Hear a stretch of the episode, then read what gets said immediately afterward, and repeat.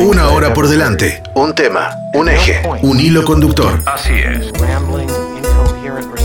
Un disparador desde el que pivotear para pensar y repensar. Go ahead. Make my day. Todas las posibilidades para vincular datos. Una serie que nos remite a una película, a un director, a una actriz, a un actor, a esa música que no para de sonarnos en la cabeza. Redes caóticas de información, interminables listas que recorrer, pero solo podemos elegir uno por vez. Es interesante. Esto es Reunión Recurrente. Reunión recurrente. Una excusa para hablar de series y cine. Everyone in this room is now dumber. May God have mercy. Cállense.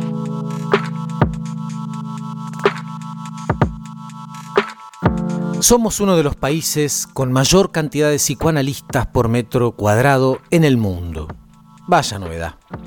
¿Será por eso que los argentines a todo le damos tantas vueltas? ¿Es esa la razón de la neurosis colectiva que nos convoca? ¿O más bien es la consecuencia de esta patología que supimos compartir y que nos sigue signando como comunidad? Desde Segismundo a esta parte han pasado décadas y décadas de difusión de las terapias psicoanalíticas como una manera de arreglar esos desajustes que solemos arrastrar, incluso antes de lo que se suele llamar el uso de la razón, y que nos marcan para siempre, claro. La relación con nuestras madres, con nuestros padres, las frustraciones que nos han dejado llagas en la psiquis y que nos han generado tantos daños, los recuerdos traumáticos que derivaron en heridas profundas y particularmente, y he aquí el gran nudo con el que nos enfrentamos, el deseo. Ya sea mirando a la cara a la o el profesional al que nos encomendamos para encontrar cierto equilibrio emocional, o en el diván, perdidas nuestras miradas en el techo, las cortinas, las paredes, una ventana. Lo cierto es que nuestro discurso ocupa un lugar central en cada sesión y en todo el tratamiento. Hablar, hablar y hablar, a veces de las mismas cosas, o quedarnos en silencio navegando por los laberintos del pensamiento, en pos de esa idea que se nos resiste, se escapa, no quiere acudir a nuestra cabeza y a nuestro corazón o alma o como queramos llamar a eso que hay ahí adentro. Y claro, ni el cine, ni la música, ni la literatura, ni el siempre abundante mundo de las series iban a perderse la oportunidad de echar mano a terreno tan fértil. Una persona hablando de sus problemas emocionales. Y no solo en estas pampas hiperpsicoanalizadas, que va. En todos lados se cuecen habas y en todas partes hay gente que guarda heridas que nos cierran y sangran todavía. Bienvenidos, mi nombre es Eduardo Espínola, esto es Reunión Recurrente. El tema de este episodio, psicoanálisis.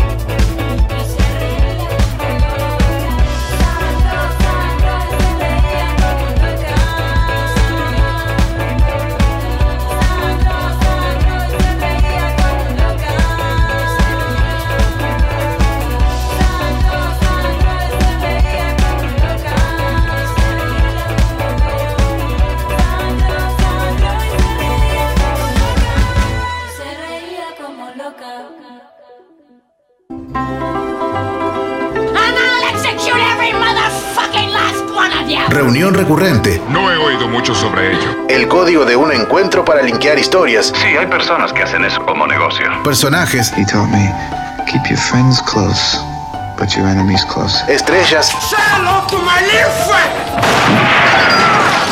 Recuerdos. la puta madre que te parió! Y canciones.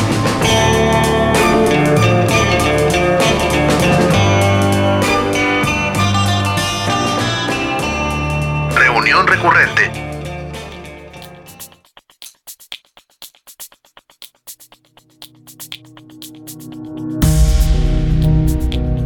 Alain Ryu es un artista interdisciplinario, diseñador escénico, artista visual y multimedia, actor y director de escena, maestro.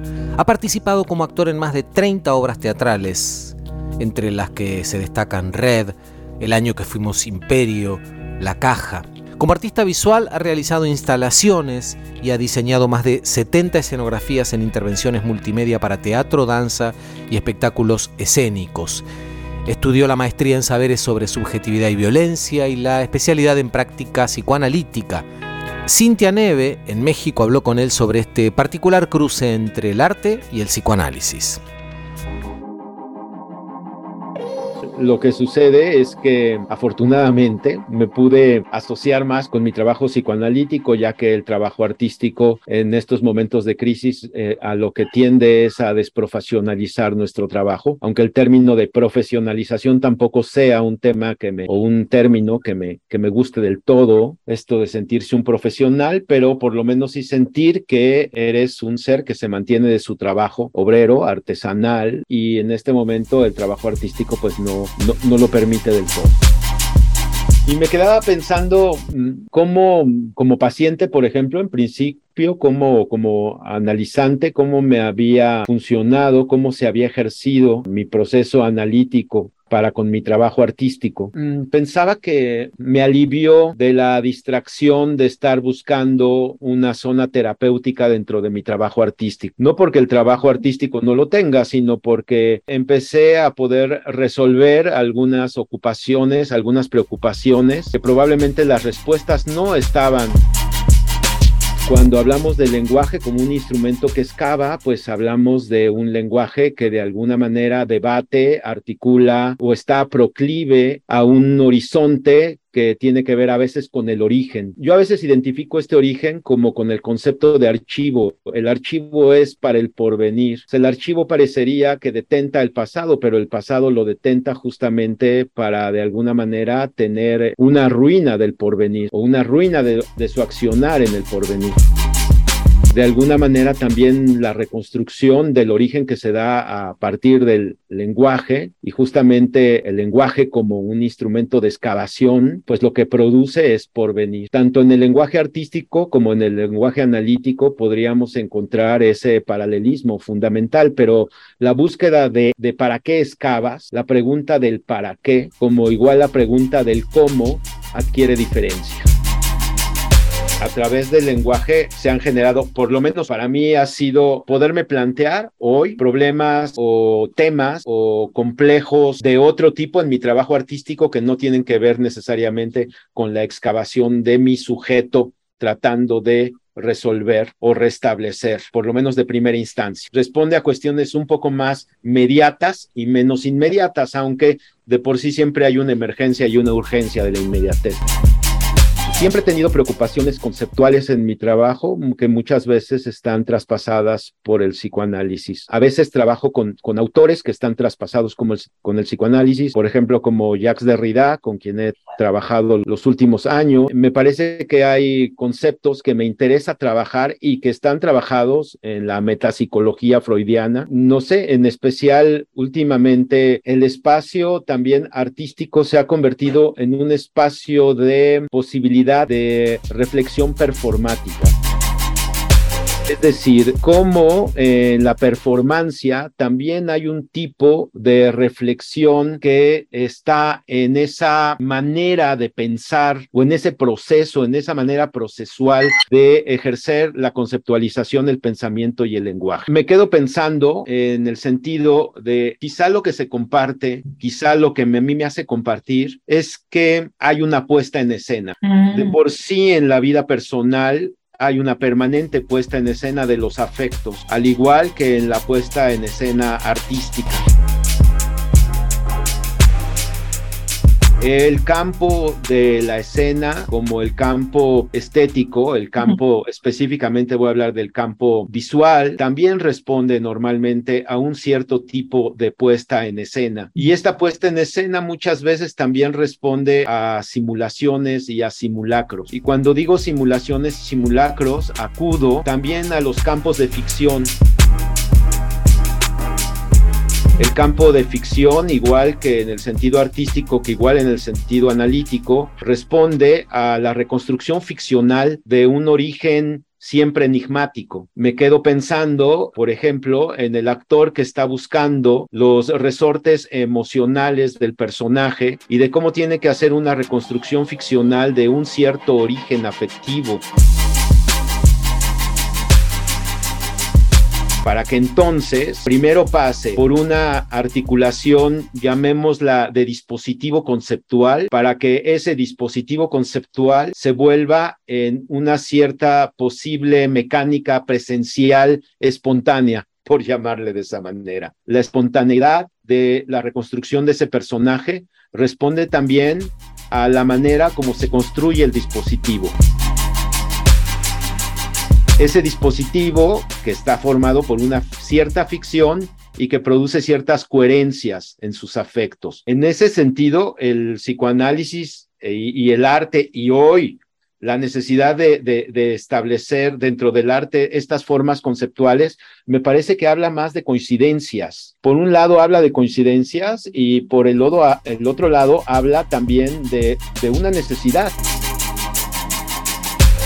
Yo veo, por ejemplo, una gran necesidad hoy en la escena de la especulación conceptual, de la especulación afectiva, de la, especulación como género o del género como especulación o de la especulación sobre la cultura o de la especulación sobre la construcción de la familia o sobre lo romántico, y finalmente sobre los afectos.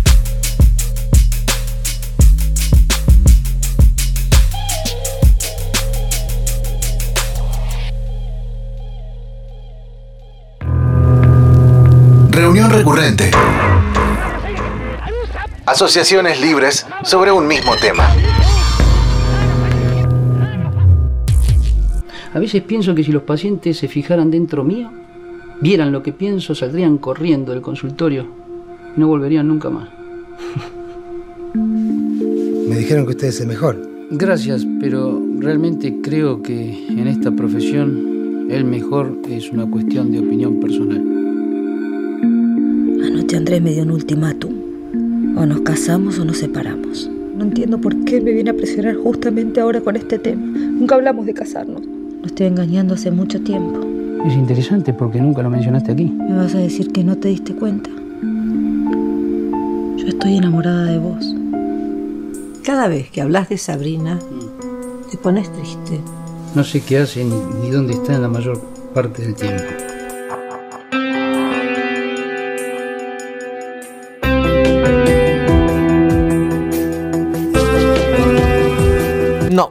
Esta serie de la que vamos a hablar no fue original de Argentina, ni tampoco de Estados Unidos, donde también tuvo una versión famosa y con muy buenas críticas.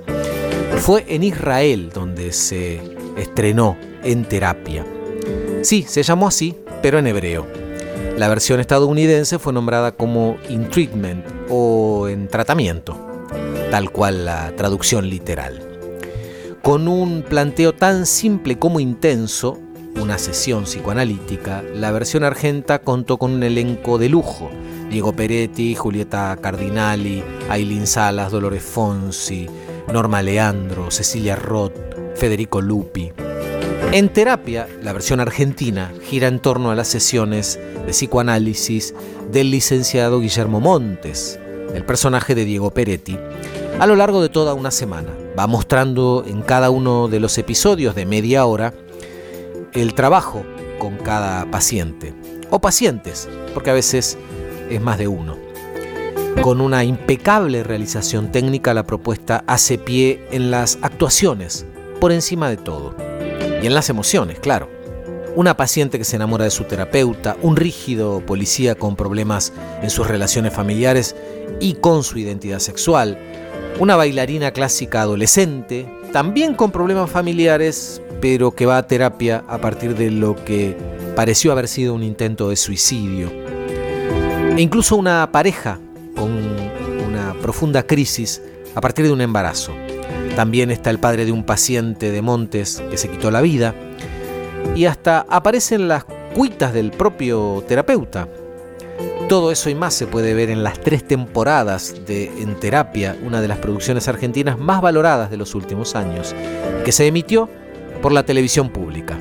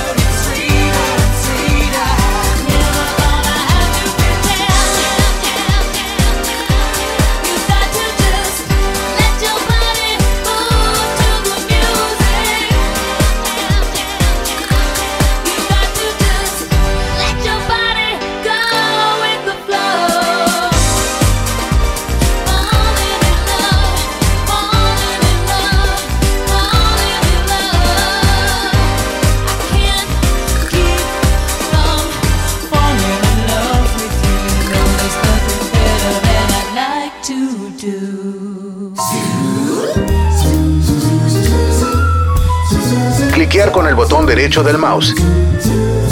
Repasar la lista de opciones. Elegir una después de dudar un rato. Volver a cliquear y así hasta el infinito. Reunión recurrente. Tenemos un final feliz. Solo un recorte posible. El año 2004-2005, Francisco Senegaglia y José Retic, que son psicólogos dedicados a la escritura de ficciones, que son investigadores y que por entonces eran presidente y vicepresidente del Colegio de Psicólogos de La Plata, me proponen dirigir un documental sobre el psicoanálisis como tema general. No había todavía un recorte, sí sabíamos que tenía que ver con la dictadura y así nace de algún modo eh, Rompenieblas, una historia de psicoanálisis y dictadura. Gustavo Alonso, guionista y director de Rompenieblas, una historia de psicoanálisis y dictadura. Entonces, esa noche, es decir, este, rodean la manzana y las fuerzas este, eh, operativo eh, entran en todas las instituciones.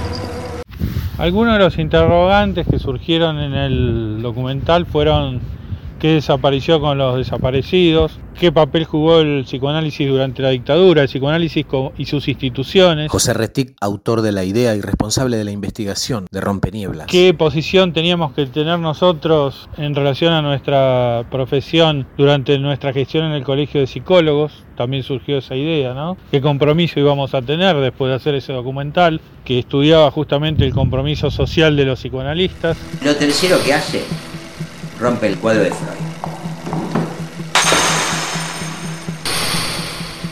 Me parece que sobre todo los documentales que tienen que ver con cuestiones humanas nos plantean siempre la pregunta de qué hubiera hecho yo, dónde hubiera estado en relación a eso, ¿no? Y siempre nos pensamos como los que seríamos los héroes, pero no siempre es así. Por ahí uno hubiera estado del lado equivocado. Marcela Citón, actriz protagonista de Rompenieblas.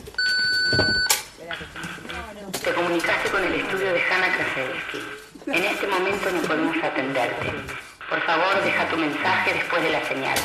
Intentamos cruzar y explicarnos un poco de qué se trata el auge del psicoanálisis en la Argentina y por qué aparentemente la dictadura había generado las condiciones ideales para que un vínculo, ese vínculo cerrado donde atiende la subjetividad y que puede no estar relacionado con el contexto político de la época, fuese el, motor y fuese una práctica que desarrollara con naturalidad durante la dictadura. Me decían que hiciera un documental sobre psicología y dictadura o psicoanálisis y dictadura. No me lo aclaraban o no lo tenían del todo claro. Y pensamos que Gustavo Alonso era el director ideal, lo conocía ya desde la infancia yo, se lo presenté a Francisco Senegaglia. Con él trabajamos e intercambiamos mucho, fueron muchas noches, muchas charlas, donde hubo mucho debate, mucho intercambio y mucho no ponernos de acuerdo y mucho repensar las posiciones que teníamos cada uno. Una de las tantas motivaciones que tenían quienes me convocaron era la incógnita sobre los estudiantes desaparecidos de psicología. ¿Fueron los psicólogos un blanco de la dictadura? Nunca sentí un compromiso especial con lo social o la militancia. Todo eso me resultaba distante. La idea no era hacer una crítica puntual al psicoanálisis, pero aparecieron algunas claves concretas. En principio, que en un congreso internacional durante la dictadura, la Asociación Psicoanalítica Argentina se negó a firmar un documento en el que denunciaba el terrorismo de Estado en la Argentina. Freud es una síntesis para cada entrevistado, pero Lacan una brecha. Algunos dicen que su obra se vio beneficiada durante la dictadura, porque Lacan nunca habló de compromiso. Después de cursar la carrera, los primeros años de la democracia, no había ninguna materia que se ocupara del tema. Nos llamó la atención que una disciplina que trata sobre la memoria, la verdad y la palabra no se hubiese pronunciado en ese momento sobre ese tiempo. Lo que recuerdo mucho era conectarme con lo que se iba investigando. En el documental soy un personaje de ficción que va atravesando toda la trama, porque es quien investiga supuestamente y quien va tratando de reconstruir eso. Y a partir de las investigaciones descubrimos una serie de, sucesos, de episodios y de circunstancias que están reflejadas en el documental y que sorprenden, fundamentalmente porque dan cuenta de, de una ausencia en ese silencio, en esa falta de pronunciación. Estas tensiones en la cual unos criticaban el psicoanálisis, los más militantes, digamos, aquellos que se tuvieron que exiliar y tener esa dualidad de miradas confrontativas con grandes referentes como Fernando Ulloa, como Tato Pavlovsky o como Germán García, personas que no coincidían de ninguna manera entre sí, me pareció el motor interesante narrativo para que el personaje que creamos, que se llamaba Hanna Kraselsky, fuese guiando a ver de qué se trataba esa investigación y por qué había cosas de las que no se quería hablar. El tema del compromiso excede la disciplina y el campo no hace cuestionamientos públicos. La impresionante cantidad de instituciones existentes tiene discursos cerrados, inaccesibles. Es mucho mejor lo que surge fuera de cámara. Ya no es el mismo su consultorio, ya no hay pacientes que visitar, ahora es adicto al laboratorio y hay un cadáver en el placar.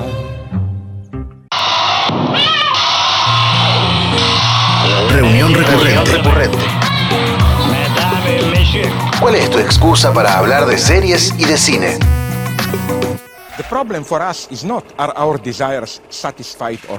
El problema para nosotros no consiste en saber si nuestros deseos están o no satisfechos. The problem is how do we know what we desire? El problema es cómo sabemos qué desear. There is nothing spontaneous, nothing natural about human desires. No hay nada espontáneo en el deseo humano.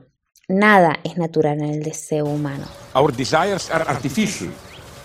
We have to be taught to desire. ¿Y eso qué tiene que ver con el cine?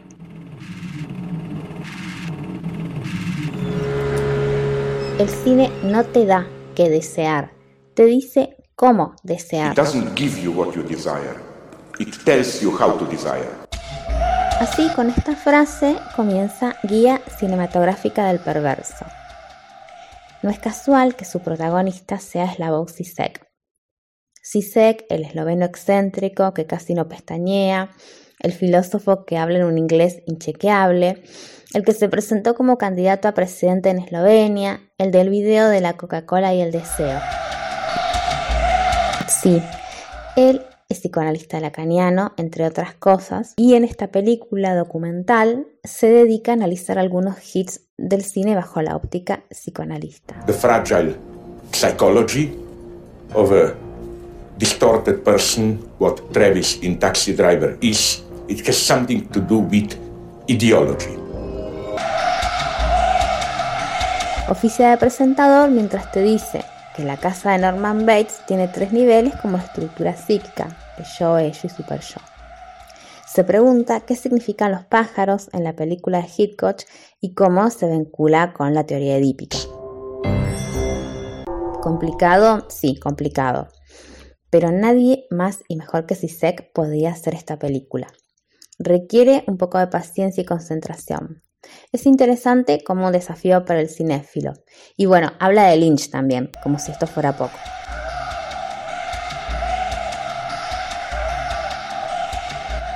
Matrix plantea un dilema entre la realidad y la imaginación, lo traumático y el goce, y la necesidad de ficcionalizar.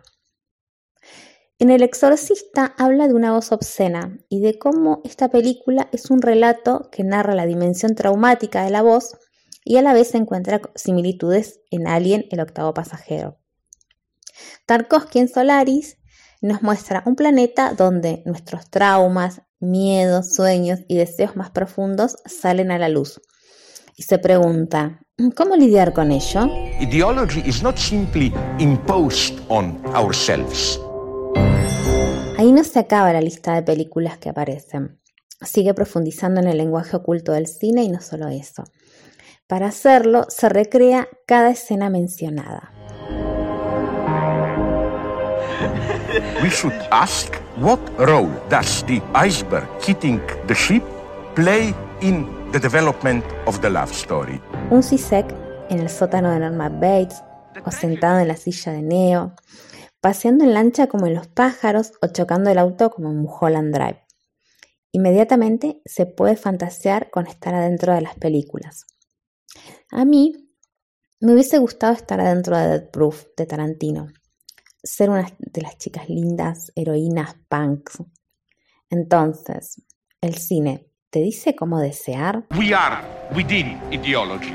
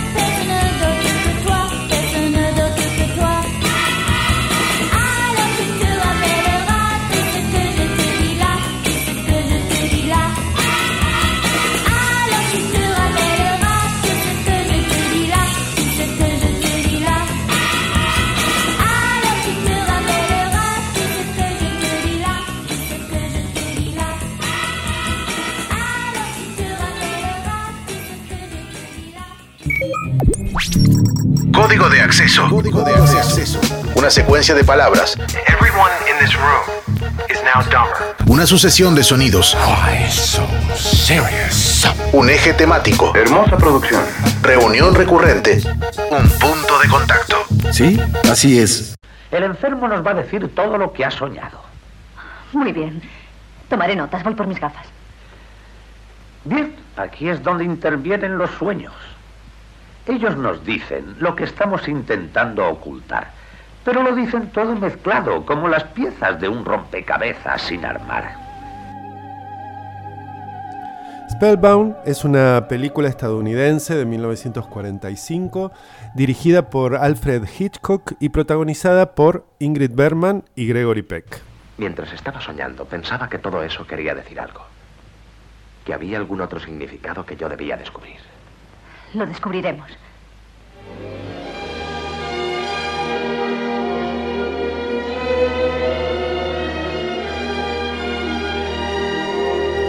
En algún momento de mi vida vi un montón de películas de Hitchcock juntas.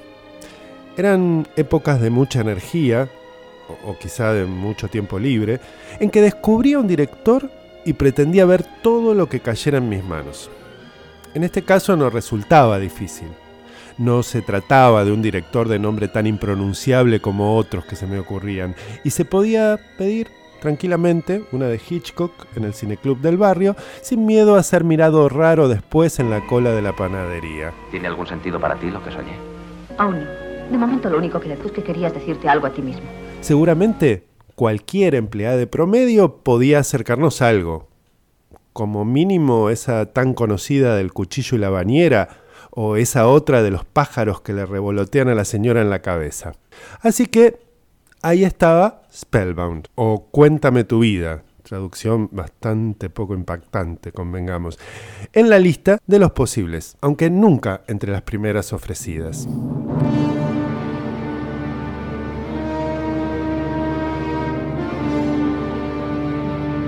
Como tantos otros de mi generación, mi primer acercamiento a este director había sido a través de su programa de televisión.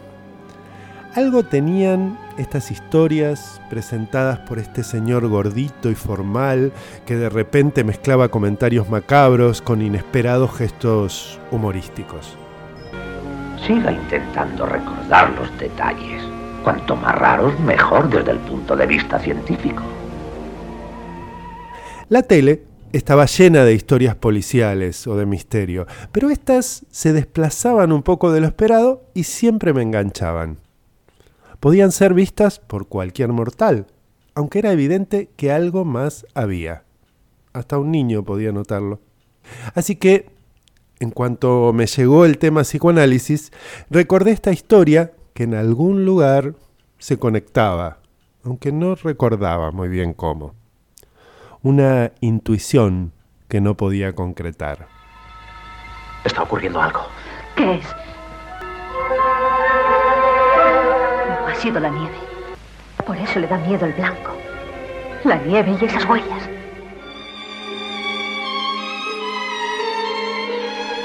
Recordaba una psiquiatra, imágenes de sueños, sí, Dalí, Dalí, claro, y como no podía ser de otro modo, un misterio que resolver, algo oculto, velado, podríamos decir. Así que me recosté en el sillón y comencé a dejar que las imágenes y las palabras fueran apareciendo. No recuerdo haber besado nunca a ninguna otra mujer. Yo tampoco he besado a nadie. Que yo recuerde. Eres un encanto. Lo primero que apareció me desconcertó un poco. Seamos honestos, a veces pasa. Hay un ajuste imprescindible que necesito hacer, al menos yo, cuando veo una película con tantos años. ¿Por qué actúan así? ¿Por qué tratan así a esta mujer y nadie, ni ella misma, es capaz de reaccionar? ¿Por qué hay tanta diferencia de lenguaje de actuación entre los protagonistas y las secundarias? ¿De dónde viene esa luz que les hace sombra en los ojos? ¿Es necesario que haya música todo el tiempo? ¿Por qué tantas sombreras? No me ocultes nada. ¿Qué tienes en la mente? No lo sé. Sí que lo sabes. No empieces otra vez. No me mires con ese aire de superioridad. Estoy harto de tus investigaciones. Estabas mirando la cama. ¿Qué te da miedo? Siempre que volvemos a situaciones de otros tiempos, parece que necesitamos ajustar la mirada a ese contexto antes de que los ojos comiencen a derretirse o a ser cortados por una navaja. ¿No les parece? Y así, una vez ajustada la mirada, el gordito formal vuelve a no decepcionarme. Es una película con psicoanálisis. Sí. Pero también es una película de Hitchcock, una policial, una de detectives, una en que hay que resolver un crimen. Contar una historia, reconstruir una historia a partir de los indicios que logramos conseguir, desvelar, interpretar, ahondar en algo aunque esté oculto. Así podría definirse tranquilamente tanto el trabajo del famoso Don Sigmundo como el del famoso Sherlock. Parece obvio dicho así, pero notarlo y hacer con eso una película, no me van a negar que es una genialidad, que dan ganas de volver al videoclub a pedir otra. Nadie que haya pasado cerca de un diván va a negar lo técnicamente absurdo de los procedimientos que se plantean, ni la falta de ética absoluta de la protagonista, ni la literalidad y la velocidad de las interpretaciones, etc. Pero vamos, esto es una de Hitchcock, no es un documental. Su historia es ridícula, dice uno de los personajes. Una analista enamorada jugando a detective de sueños. Hermoso, ¿no? Ridículo y hermoso como una buena peli. O una sesión de esas que te dejan tecleando. Ajá. ¿Dejamos ahí? ¿Seguimos la próxima? Un disparador, un tema y algunos. Solo algunos recorridos posibles. Reunión recurrente.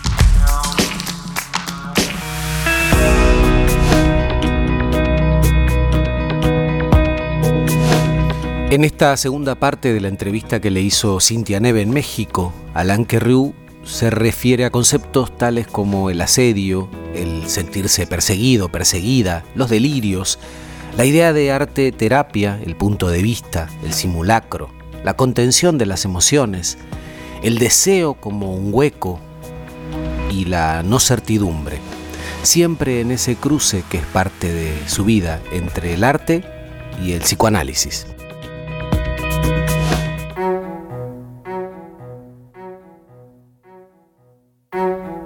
Para mí se volvió, por ejemplo, muy importante en el trabajo eh, que realicé durante la pandemia de trabajar sobre el sentido del asedio, sentirse asediado. Trabajé por en esta cuestión de sentirse perseguido por un cierto delirio. Es decir, en el mundo artístico también hay una cierta construcción de los delirios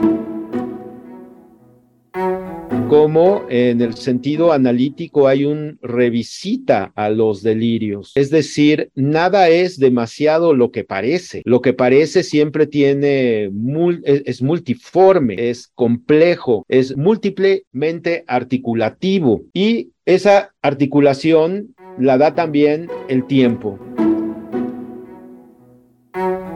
Es decir, la posibilidad de hablar en distinto tiempo, hoy, mañana, el siguiente día, quizás sobre el mismo tema, cuando a veces un paciente se siente que se repite y se repite y trabaja sobre esa idea de, oye, probablemente cada repetición tiene una variable. ¿Cómo vamos a trabajar sobre esa, esa variable? ¿Cómo vamos a también tener esta imagen a veces también o esta acción de trabajo microscópica?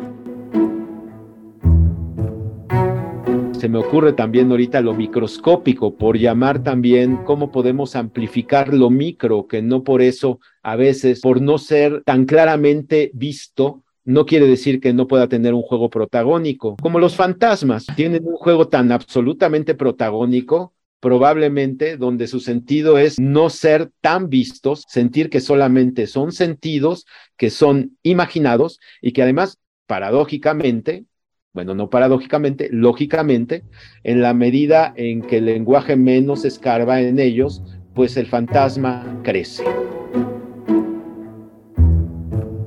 Si vas a trabajar sobre arte terapia, sería muy importante que por un lado tuvieras tu trabajo analítico y que por otro lado tuvieras tu trabajo artístico y que aparte tuvieras como tercera forma este trabajo de arte terapia, porque si no, si bien todo está traslapado, puede ser extremadamente confundido.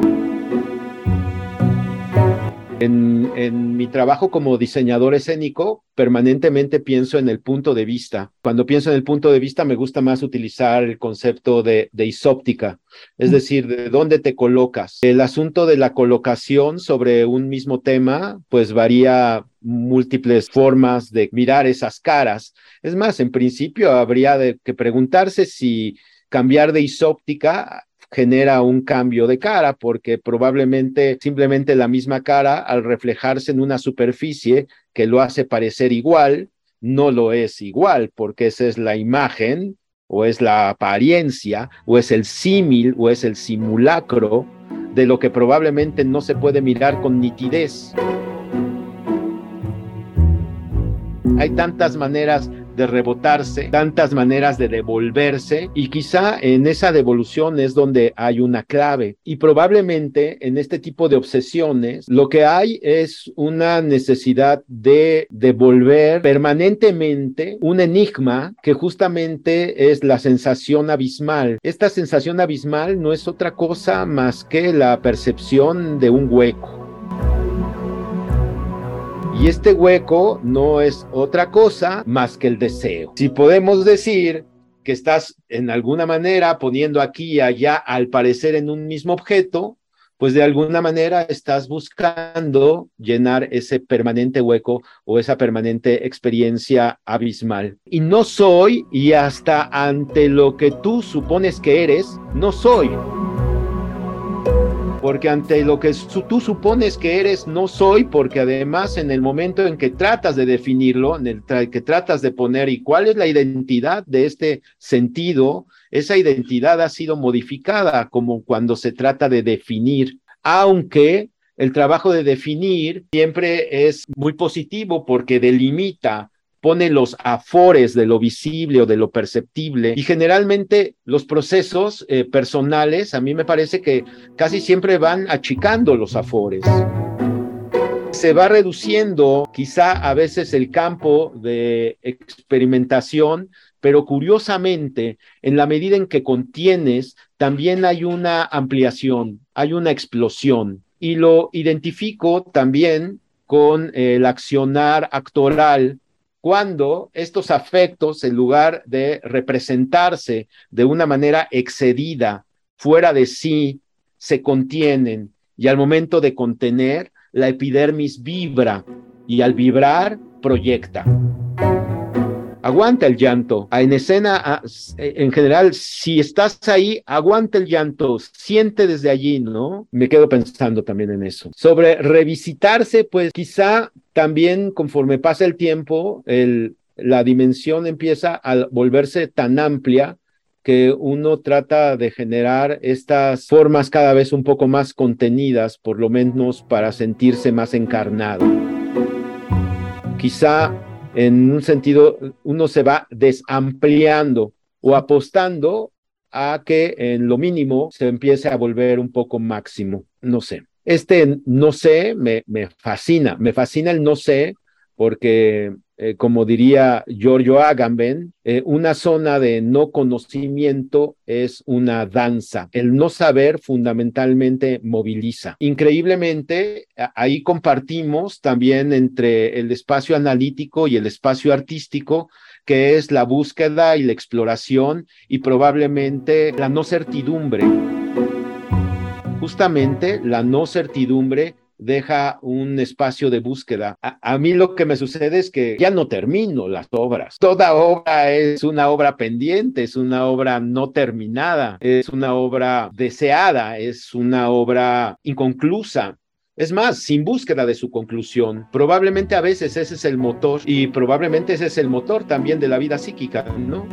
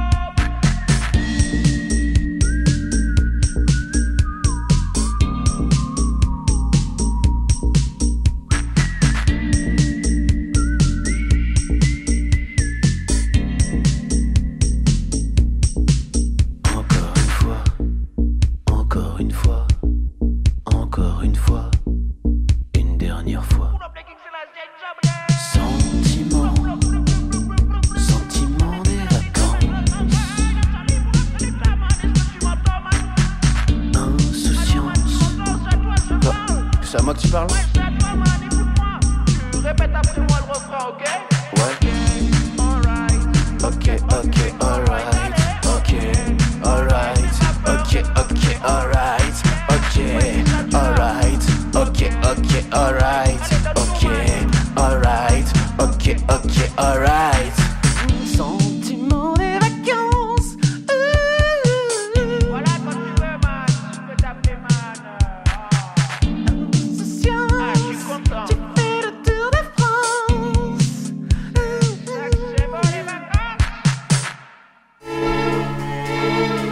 Sentado en un rincón, pensé en toda clase de cosas. Esa cara que nos suena en la serie que empezamos a ver. Una canción que suena en una peli y que tarareamos, pero no podemos recordar por qué. Un nombre que nos suena de algo. ¿Por qué me dice todo esto? Reunión recurrente. Atando cabos.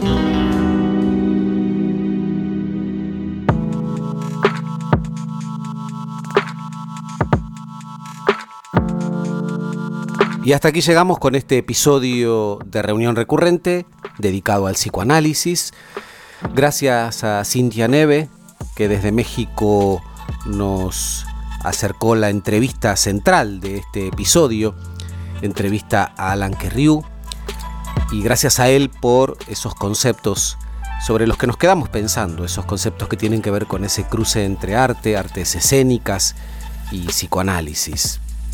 Gracias a Cococho Abatangelo por haber vuelto a ver Spellbound, ese clásico de Alfred Hitchcock de 1945, que tiene mucho que ver con el psicoanálisis, pero que una vez más nos acerca a esa mano particular que tenía Hitchcock de contar policiales. Véanla si no la vieron. Gracias también a Marcela Citón, que es parte de nuestro equipo de colaboradores y colaboradoras, a Gustavo Alonso y a José Retic, ellos tres involucrados en Rompenieblas, una historia de psicoanálisis y dictadura, un muy buen documental que además está en YouTube, así es que lo pueden encontrar fácilmente y verlo. Gracias también a Silvana Aro, nuestra coequiper, que en este caso habló acerca de este icónico filósofo y psicoanalista Slavoj Zizek y en particular sobre el documental Guía de Cine para Pervertidos, que lo tiene como protagonista y que está dirigido por Sophie Fiennes, hermana de Ralph y Joseph Fiennes. La música que escuchamos hoy, que eligió como siempre Silvana Aro, Isla Mujeres con Deseo en la Nuca, Madonna con Deeper and Deeper, April March con Click Habit e Insomni Club con Sentiments. Recuerden que nos pueden seguir en Spotify como reunión recurrente, ahí pueden encontrar este y todos los episodios del programa de esta temporada y de la anterior. En Instagram somos reunión-recurrente y que cada lunes nos escuchamos aquí a las 22 por Universidad 1075. Mi nombre es Eduardo Espínola, esto es Reunión Recurrente y nos encontramos la próxima.